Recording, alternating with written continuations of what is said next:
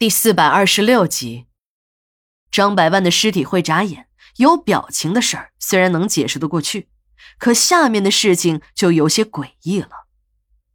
给张百万火化的是强子，强子是老王的关门弟子，责任心和老王一样的强。如果真要是按死刑犯遗体的火化流程来操作，他根本没有必要打开裹尸袋去给张百万整理遗容。但强子工作很细心。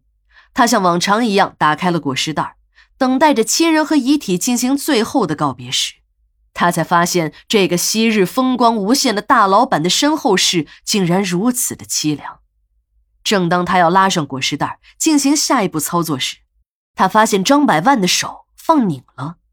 强子随手就把张百万的手给摆正，也就在这时，强子感觉有人拉住了他的手。而拉他的那只手正是张百万尸体的手，强子使劲的一抽，手又缩了回来。据强子回忆，他当时虽然有一点害怕，可也没有往别处想，只以为是自己的手是不是抽筋了也说不定。但接下来发生的事儿让强子真的害怕了。接下来，强子把张百万的尸体推进了火化炉，喷油点火，一切都很正常。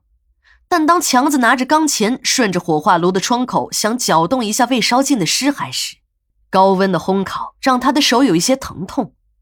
虽然往日的高温也会让人感觉不舒服，但今天不同，除了那种正常的烘烤外，还有一种刺痛感。当强子仔细的看了一眼自己的手，他才发现他的小拇指上不知什么时候划出了一道血痕，手指上的那枚戒指也不见了踪影。这时的强子才感觉到，真的是见了鬼。强子并不心疼他的那个白金戒指，即使是真的丢了，他也不在乎，因为那个所谓的白金戒指根本就是一个假货。说起这枚白金戒指，还要从强子的发财梦开始。强子已经快三十岁的人了，还没老婆，女朋友嘛倒是没少谈，可是却谈一个吹一个。女孩子们一听他是个火化工，那头摇得像拨浪鼓一样。有几个胆儿大的，也是交往了没几天就吹灯拔蜡了。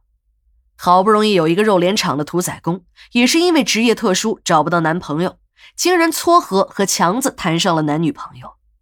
按实说，这个天天白刀子进去红刀子出来的女屠宰工，应该和强子这个火化工般配了吧？可这个自称胆子大到了极点的屠宰工来了一趟停尸间，看到正在给一起车祸后的遗体做整容的强子后，抬腿就走。后来再就没有了下文。殡仪馆的工作虽然不怎么体面，可总体来说都是可以忍受的。只是这找对象的事儿啊，成了老大难，男的难娶，女的难嫁，变成了一个难以解决的问题。强子倒不认为自己的职业是他讨不到老婆的根本性原因。他总结了一下，得出了结论：他认为，如果自己发了财，那一定会顺利的娶上媳妇儿；而要发财呢，就得找门路。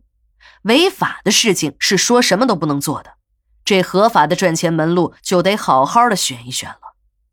强子每天都在寻找着可以发财的门路，别说，还真的让他找到了。他在一本杂志的角落里找到了一个小广告，说是免费邮购一百种发财致富的信息，只要来一封信，再寄上十元钱，就可以免费获得厂家赠送的一枚白金戒指。既能有免费的致富信息，还有价值上千块钱的礼品呢，不就是十块钱的手续费吗？真值啊！强子一边做着发财的美梦，一边到邮局把那封承载着他梦想与希望的信寄了出去。强子也曾经想过，那些宣传都不是真的，可他仔细的看了几遍那本杂志，那可是全国有名的杂志啊，怎么可能登虚假广告呢？再说了，退一万步讲，即使是真的上了当，也就是十块钱的事儿。如果是真的，那自己就有发财的希望了。当然，强子对那个白金戒指还是充满了希望的。不久，强子便收到回信了。